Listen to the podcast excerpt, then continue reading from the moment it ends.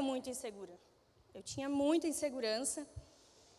E eu queria vencer isso na minha vida, sabe? E então eu decidi que eu ia vencer a insegurança na minha vida e que eu precisava mudar. E eu queria entender por que eu era assim, sabe? Mas eu quero contar aqui da igreja um pouco, porque eu não tinha só insegurança aqui na igreja, mas eu tinha muita insegurança na minha vida pessoal também. Mas eu quero testemunhar um pouco do que Deus tem feito nesses dois últimos dois anos aqui na igreja, porque eu era muito insegura. Muito insegura em Deus também, sabe?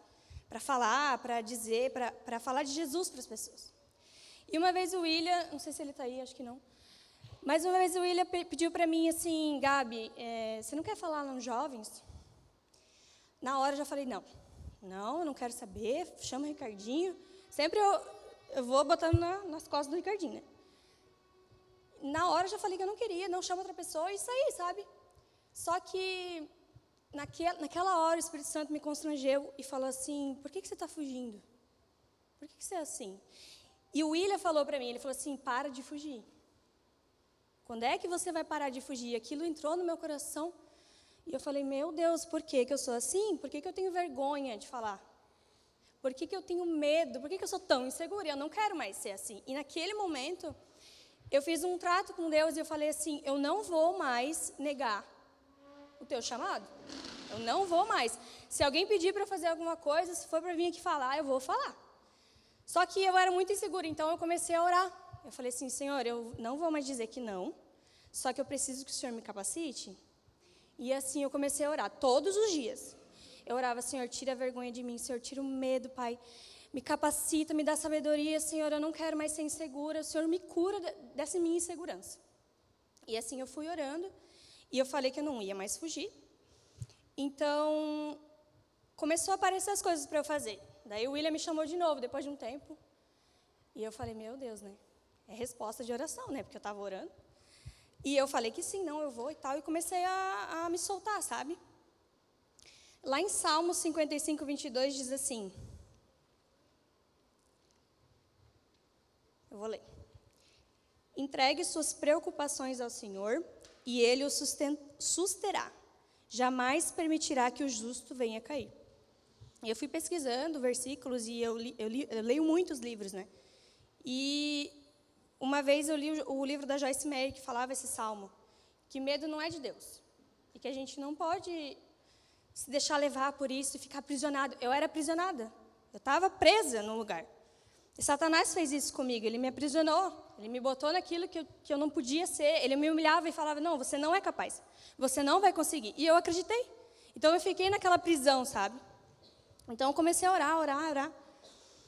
E daí a gente estava lendo uns, uns anos atrás aqui na igreja aquele livro Uma Vida com Propósito. E aquilo tocou em mim, porque ali falou assim que eram cinco coisas, que eu não lembro todas elas, mas falava assim que a gente, cada um tem, foi chamado, né? Todos somos chamados. E nós temos que falar de Jesus, nós temos que orar, nós vamos adorar o Senhor. Só que tem uma coisa que a gente não vai fazer lá no céu, que é falar de Jesus. Porque a gente só tem aqui e agora para falar de Jesus. Então, quando a gente estiver lá, a gente não vai falar de Jesus. Então eu pensei, eu preciso falar de Jesus, eu preciso perder o meu medo. E eu comecei a orar. Satanás coloca coisas na nossa mente, ele nos aprisiona, ele te inferioriza, ele fala que você não é capaz, ele coloca medo em você. Ele não quer que a gente fale do amor de Jesus para as pessoas, ele não quer. Todo mundo é chamado para falar e ele não quer que você seja usado. Ele quer que você fique ali escondida. Só que a gente não foi chamado para ficar quietinho num canto. A gente foi chamado para falar de Jesus. Quantas vezes, né, Deus, o Espírito Santo toca na gente e fala assim: fala com aquela pessoa. Fala de Jesus para ela. Ou às vezes vem algo na, tua cabeça para tu falar, né, alguma coisa para ela e tu falar: ah, eu não vou falar. Eu não vou falar porque eu tenho vergonha, não sei se é isso que Deus quer que eu faça. E daí passa. Passa a oportunidade de você falar de Jesus. E isso aconteceu várias vezes comigo. E toda vez que isso acontecia, eu ficava muito triste, porque eu falava: eu não quero ser assim. Eu, eu quero fazer o que o Senhor manda, eu quero te obedecer. Então, eu comecei a orar, né? É, a maior arma que a gente tem, como a Angélica falou, acho que o Gabriel falou também, que é a oração, né? A palavra, a oração. Então eu continuei pedindo para o Espírito Santo, Senhor, me dá força, me dá coragem, me dá sabedoria. Que, que o Senhor me capacite, que eu possa ser usado por Ti. E assim foi. Acalma meu coração. Então, hoje eu estar aqui, para mim, é uma resposta, sabe? Porque eu sempre orei pedindo por isso, assim, sabe? Sempre orei pedindo para Deus me capacitar, para eu ter coragem, para eu conseguir. Vai ter um tempo que você vai ser chamado para fazer aquilo que o Senhor quer. Então você precisa estar preparado. Você precisa decidir começar a dar o primeiro passo. E às vezes isso acontece, não, eu estou dando um exemplo meu, assim, da minha vida aqui na igreja, mas isso às vezes acontece na tua vida, no teu casamento. Às vezes alguém um dia falou para você assim, você não vai ter uma família. Você não vai ter um bom marido, você não vai ter filhos, ou no teu trabalho você não é capaz, você não consegue. E na minha vida foi assim também, pessoal. A minha família sempre me diminuiu, sabe? Então acho que isso vem lá da minha adolescência. Eu queria descobrir qual era a raiz disso, né? E a minha família sempre me desanimou, assim, sabe? Eu, quero dar alguns exemplos, assim, para ver se você se identifica. Mas eu, quando era jovem, assim, eu queria fazer faculdade. Aí eu falei assim para minha família: Ah, eu queria tanto fazer engenharia civil. Daí a minha tia falou assim: Mas você não tem dinheiro para fazer. Vai lá e faz qualquer outra coisa. Aí aquilo, nossa, entrou no meu coração, desanimei, sabe? Nossa, eu falei: Meu Deus, mas eu queria tanto fazer, mas e se eu passar numa federal? Porque eu estudava muito. Eu era muito estudiosa. Não, mas você não tem dinheiro para morar lá em Florianópolis. Como é que você vai fazer? Daí eu desanimei. Não fiz faculdade, até hoje não fiz faculdade, né? Já também não tenho mais esse sonho de fazer faculdade. Mas Satanás ele vai te roubando nas pequenas coisas. E às vezes a minha família não tem culpa, sabe? Mas ele usa pessoas que estão tá do teu lado. Às vezes ele usa teu marido para dizer assim, não faz isso, não vai dar certo. Às vezes ele usa ele usa a gente às vezes com nossos filhos. Porque às vezes os nossos filhos têm um sonho e a gente vai lá e mata o sonho dos nossos filhos. A gente fala para ele, não, você não consegue. Então a gente diminui, às vezes no teu trabalho, você quer abrir uma empresa. E aí a tua esposa vai lá e fala: "Não faz, não vai dar certo". Então eu sempre fui assim, sabe? A minha vida foi assim. E eu lembro que quando eu fui pro, eu ia para os Estados Unidos, meu irmão estava lá e ele queria muito que eu fosse. E eu nem falei para minha família, né? Porque eu já sabia como eles eram. Só que eles ficaram sabendo e daí me ligaram. Tu vai para os Estados Unidos? Tu é louco? Tu não vai conseguir emprego? Tu vai passar fome? Tu vai incomodar tua prima? Eu tinha uma prima que morava lá.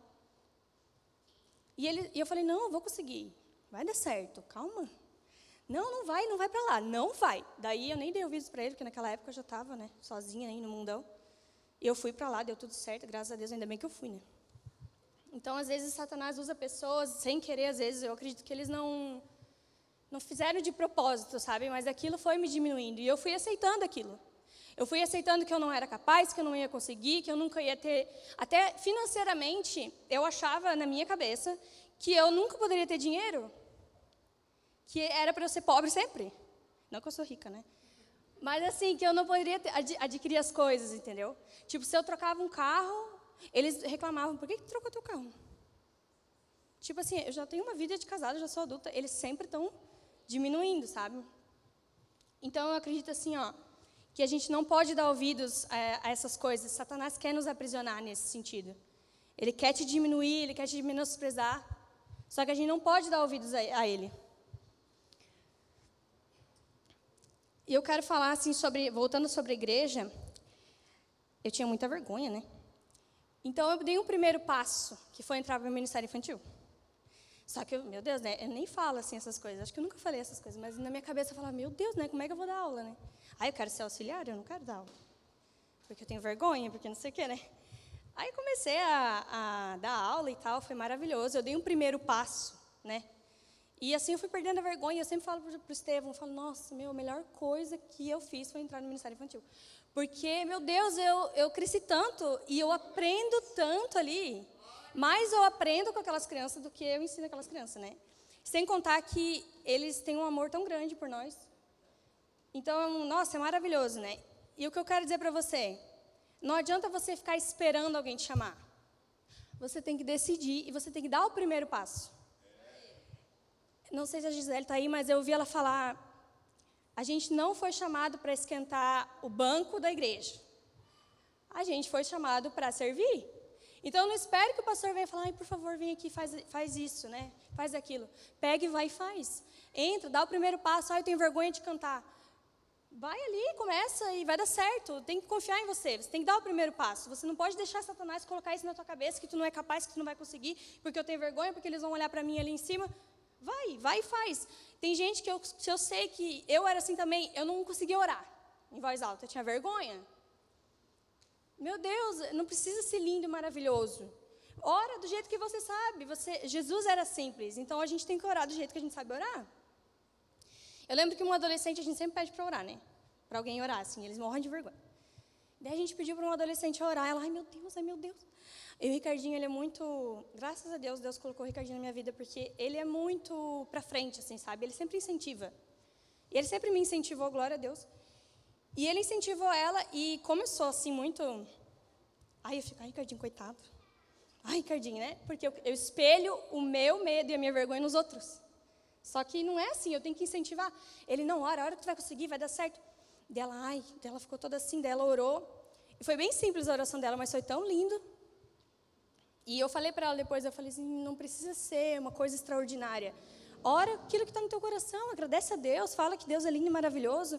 E assim tu começa um pouquinho, daqui a pouco você já está orando 20 minutos em casa. Começa com uma decisão, com o primeiro passo que você vai dar. Eu quero dizer, eu anotei aqui dois tipos de pessoas inseguras. Acho que o primeiro tipo é mais eu, assim, né? Que como eu era antes. O primeiro tipo da pessoa insegura é aquela que se anula.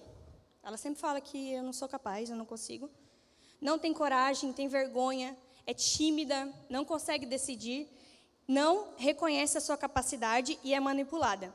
Esse é o primeiro tipo da pessoa insegura. E o segundo tipo da pessoa insegura, geralmente eu falo assim, né, quando a pessoa é muito muito grossa, assim, muito geralmente ela é machucada, né?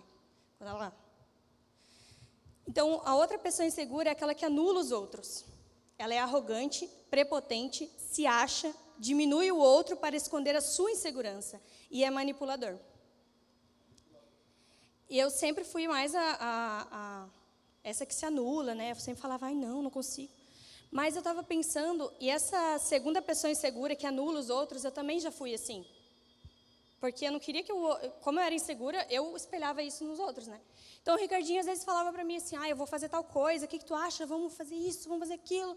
Eu falava: "Não, tá doido? Não vai dar certo. Não vai conseguir". E o Ricardinho começou a falar assim: "Não, mas por que que tu é assim? Por que que tu me diminui tanto? Por que que tu é tão pessimista?" E eu comecei a falar, pensar: "Meu Deus, como eu sou ruim, né? Eu sou assim e eu quero que ele seja assim também.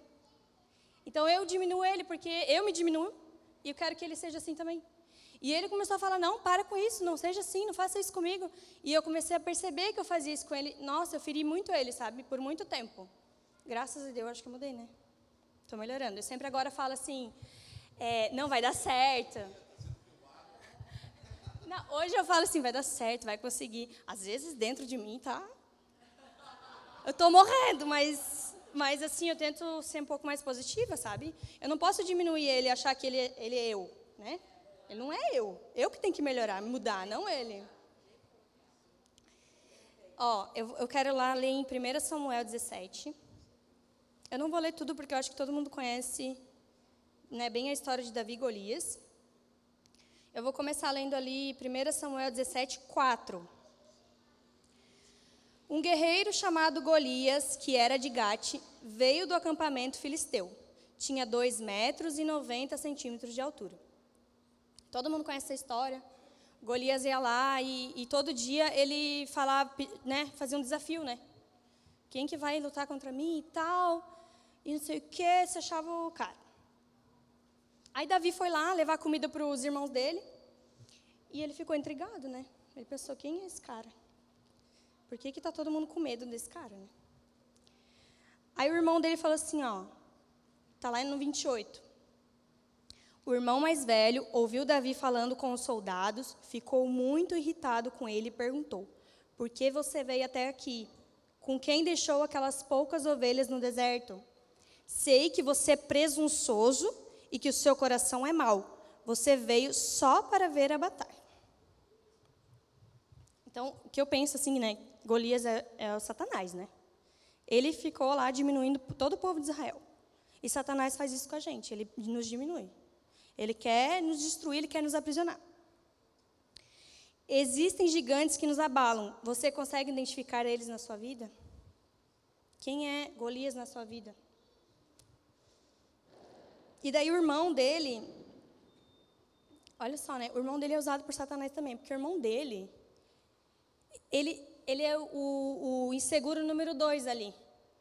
Porque ele era inseguro, ele não ia matar Golias e ele não queria que Davi também matasse. Porque não, tu acha que tu vai conseguir, Davi? Desse tamanho. Então, Satanás usa essas pessoas, nosso irmão, nosso marido, o nosso pai, às vezes, para nos diminuir. Foi isso que aconteceu com o irmão de Davi. Ele diminuiu Davi, ele nem sabia se Davi ia conseguir ou não, mas ele sabia que ele não ia conseguir. Então, o irmão dele não prestava também. Ele diminuiu o irmão dele. Satanás faz isso com nós também. Aí, coitado, Davi se defendeu, né? E daí ele foi, saiu ali, e daí Saul ficou sabendo que Davi, né, estava. E Saul falou assim para ele, lá no 33. Você não tem condições de lutar contra esse filisteu. Você é apenas um rapaz e ele é um guerreiro desde a mocidade. Então Davi humilhou Golias. Tem aquela pessoa que vai lá e fala assim: você não é capaz, você não vai conseguir, né? E Saul foi lá e falou assim: mas tu é tão pequeno, você não vai conseguir. Então Satanás usa de pessoas para nos humilhar e para dizer que a gente não consegue. Só que Davi, né? Davi era era esperto, pastor. Davi era inteligente. E Davi, ele, o pastor falou no domingo, né, que quanto tempo que ele ficou? Treze anos. Sendo preparado, né?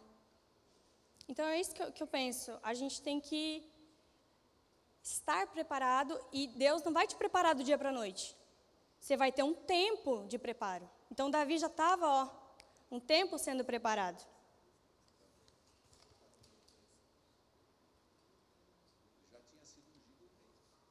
É verdade. Ele foi pequeno, né? E aí ele já tinha 21 anos, né? Quando ele foi para a batalha. Então Davi, deixa eu per me perdi, peraí. Ó, aí Davi foi lá e falou assim, ó. Primeiro ele colocou, o Saul queria botar a armadura de, de Saul, né? Em Davi. Daí Davi colocou e não deu certo porque estava muito pesado, que não tinha nada a ver com Davi. Davi era pastor. E ele foi lá e tirou a armadura, pegou o negocinho dele lá, foi lá, pegou uma pedrinha. Mas o que, eu, o que veio na minha, na minha mente foi assim, ó, o, o Gabriel até falou ontem isso, mas eu quero falar em outro contexto que às vezes a gente quer ser como os outros. A gente olha a vida do outro e fala, ai, queria tanto que minha vida fosse assim. Queria tanto pregar que nem um pastor Ademir, falar umas palavras bonitas. Mas eu não sou assim. A gente tem que ser, a gente tem que ser usado conforme Deus fez a gente. Eu não posso ser como o pastor Ademir, que fala umas coisas bonitas, se eu não entendo o que, que, que é. E, mas eu, depois eu pesquiso, tá? Ou né, ser que nem a pastora Camila, toda alegre, feliz e contente aqui na frente. Eu não sou assim.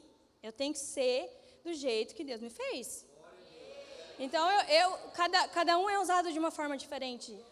A gente não pode ser igual ao outro. Seja você. E daí Davi falou assim para Saul: Quando aparece um leão ou um urso e leva uma ovelha do rebanho, eu vou atrás dele, dou-lhe golpes e livro a ovelha de sua boca. Quando se vira contra mim, eu o pego pela juba e lhe dou golpes até matá-lo. Então, ele foi preparado lá naquele lugar, quando ele estava cuidando das ovelhas, ele foi, foi preparado. Ele matou urso e leão. Então, ele estava preparado para matar Golias. Vença a sua insegurança lembrando das suas vitórias, lembrando das suas conquistas. E se vier de novo, você vai conseguir. Então, Davi lembrou daquilo que ele venceu lá quando ele cuidava das ovelhas. Então, ele já estava sendo preparado esse tempo e ele lembrou das vitórias dele. Então ele já estava craque, ele já sabia que ele ia conseguir. Então, esse tempo que eu venho aqui na igreja, que eu venho aprendendo, eu preciso lembrar de todas as, as vitórias que eu tive. Na minha vida pessoal, eu, a gente precisa lembrar de todas as vitórias que a gente já teve. E quando vir mais coisas, a gente vai conseguir. Porque a gente vai lembrar daquilo que já, já aconteceu lá atrás. Use da sua maior arma, a oração, a palavra, o jejum, que a gente vem fazendo bastante aqui na igreja. 1 Samuel 17, 38 fala assim, ó. É, foi da, da, da roupa, né? Já foi.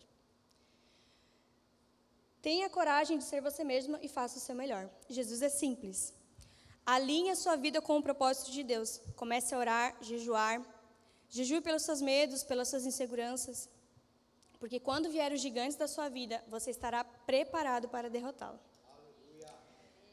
Quando a nossa vida está alinhada com o propósito de Deus, até o que não dá certo, é porque Deus não quis que tivesse dado certo. Às vezes não é. Na verdade, não também é de Deus. Amém. E agora, para finalizar, Deuteronômio 31, 8. Tem tempo ainda, pastor? Você? Amém. O próprio Senhor irá à sua frente e estará com você. Ele nunca o deixará, nunca o abandonará. Não tenha medo, não desanime. Amém? Não desanimem. Se você tem um obstáculo na sua vida, você vai conseguir, ora para Deus te ajudar. Faz que nem eu fiz, ora, Deus vai te capacitar. Não deixa Satanás te prender, não deixa dizer que você não pode, que você não é capaz, que não vai dar certo. Agora mesmo com essa política, não deixe Satanás zombar de nós e dizer, ai, vocês perderam, vocês não conseguem. Não. A gente tem um Deus maior. O que vai vir depois, a gente tem que estar preparado. A gente não sabe o que vai acontecer ano que vem, a gente não sabe o que vai acontecer, ai, mas eles vão tirar a nossa liberdade, eles vão fechar as igrejas. Mas a gente vai ser perseguido. A gente tem que ter preparado, então vamos começar a orar mais ainda, porque a gente já orou bastante, mas vamos continuar. Não vamos desistir, não vamos deixar Satanás falar que a gente não pode, que a gente não é capaz. Amém? Podemos levantar.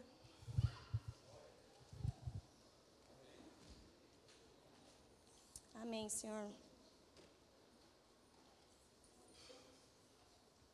Feche seus olhos, vamos orar agora. Senhor Jesus, obrigado por esse tempo, Senhor. Que essa palavra possa ter tocado, Pai, os corações, Senhor. Que a gente não se deixe desanimar, Pai. Que a gente não se deixe abalar, ser humilhado por Satanás, Pai. Nós somos teus filhos amados, Senhor. Nós vamos conseguir vencer essa batalha, Pai, em nome de Jesus, Pai. Que o Senhor nos dê força, nos dê coragem, Pai. Nos dê discernimento, sabedoria, Pai. Capacita-nos, Senhor. Capacita-nos, Senhor, para continuar, Pai, essa batalha, Senhor. Em nome de Jesus, Pai. Nós te adoramos, nós te glorificamos, Senhor. Tu és maravilhoso, Pai. Nós não vamos desistir, Senhor.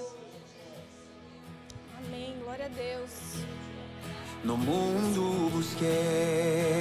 Tu és maravilhoso. Mas não preencheu-me. Canções tão vazias, tesouros que um dia se consumarão. Então você veio e me trouxe pra perto. E todo desejo é satisfeito em seu amor.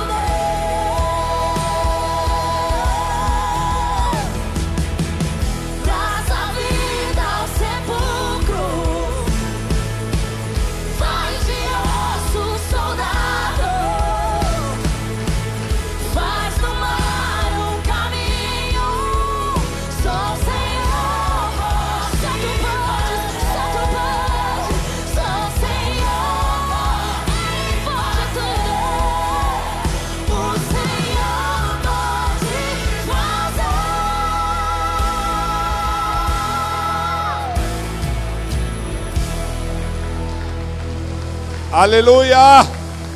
Glória a Deus! Que benção essa canção, né? Essa palavra edificante, né? Irmãos, ontem a gente aprendeu uma coisa, uma revelação do Gabriel aqui. Quando ele falou de Efésios 6, ele falou de vestir a, a, a nossa armadura, que Jesus ensina em Efésios 6.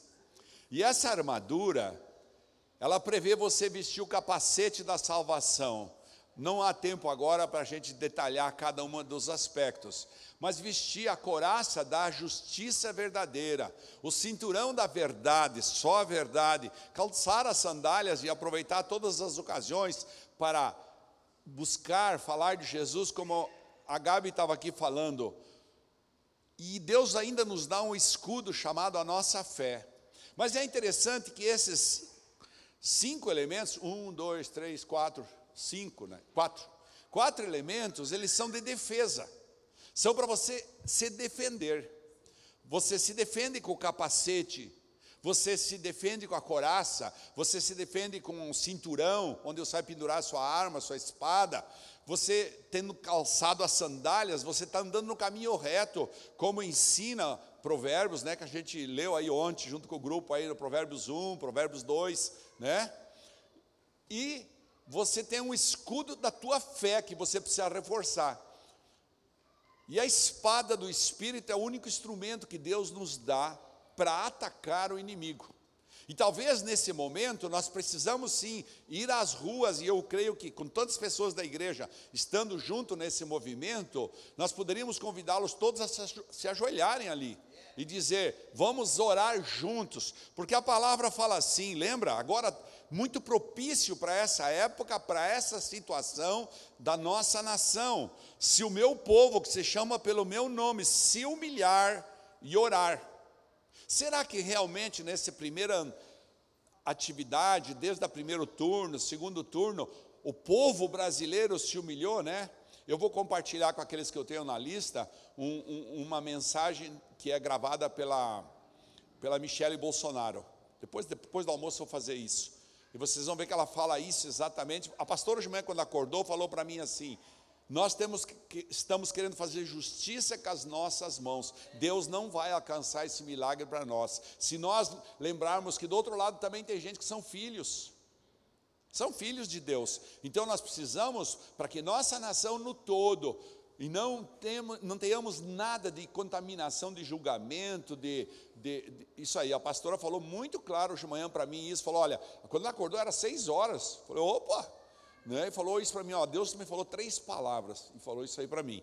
Então, se o meu povo, que se chama pelo meu nome, se humilhar e orar, buscar a minha face, olha, e se afastar dos seus maus caminhos, dos céus o ouvirei, perdoarei o seu pecado e curarei a sua terra.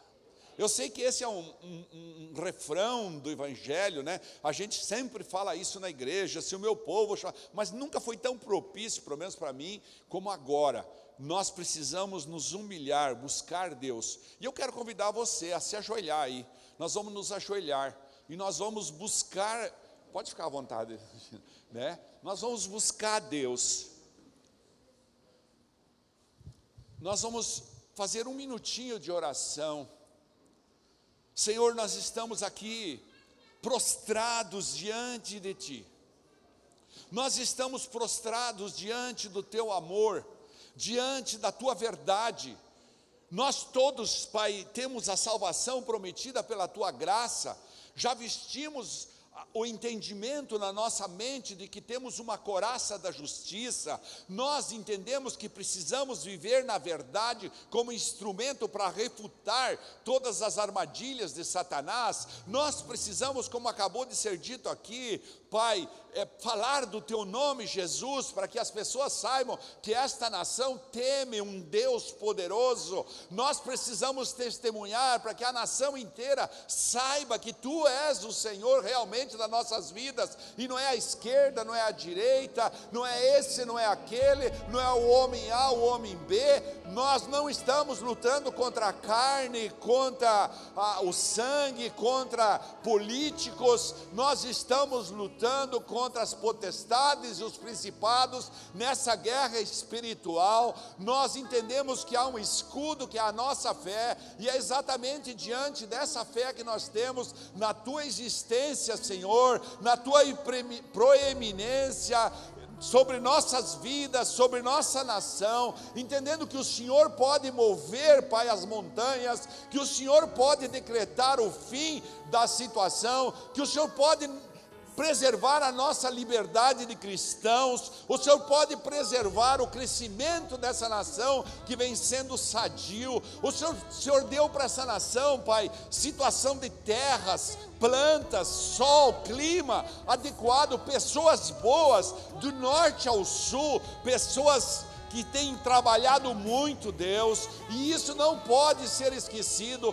Por isso, ajoelhados aqui como tua igreja, uma pequena igreja, Pai, nessa nação, nós nos prostramos pedindo que o Senhor nos dê a espada, Pai, a espada da palavra, e é na tua palavra que nós declaramos que estamos te buscando, porque a tua palavra fala: se me buscarem de todo o coração, eu ouvirei do céu. Nós somos o teu povo, Pai. Pai. Nós somos o teu povo e nesse lugar nós queremos receber de ti um decreto de justiça que venha do teu trono. Seja feita a tua vontade, aqui na terra como no céu. Nós nos renderemos à tua vontade, mas se for possível, Pai, afasta esse cálice de nós. Se for possível, liberta-nos, Pai, porque nós temos a pátria amada e continuaremos lutando por ela. Em nome de Jesus, Deus, foi construído, foram construídas tantas coisas,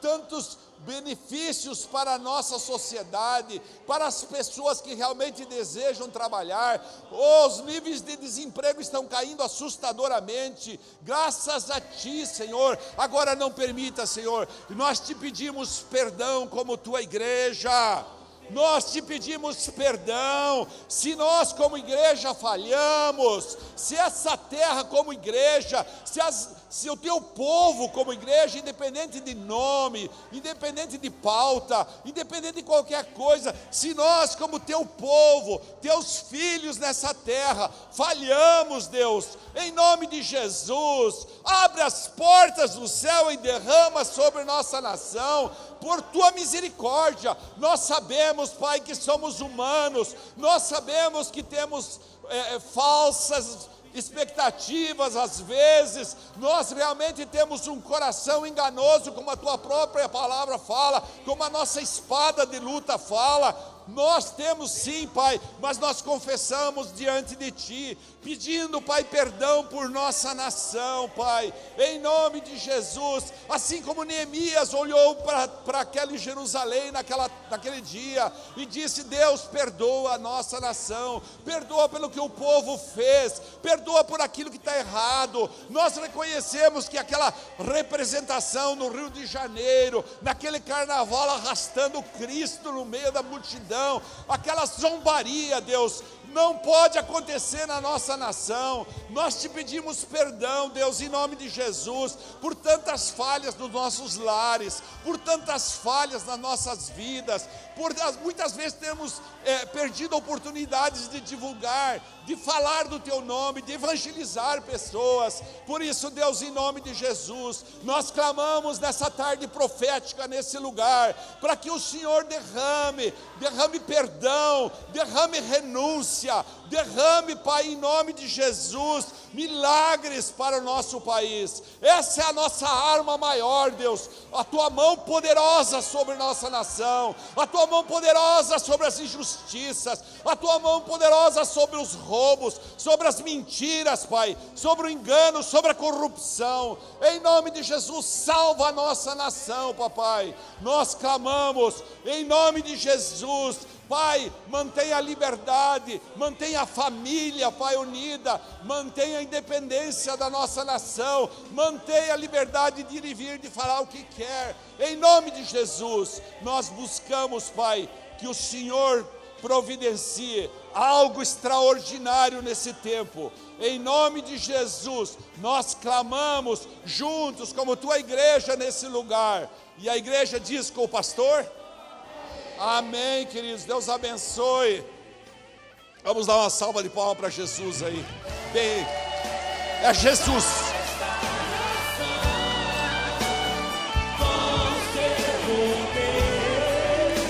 É Jesus.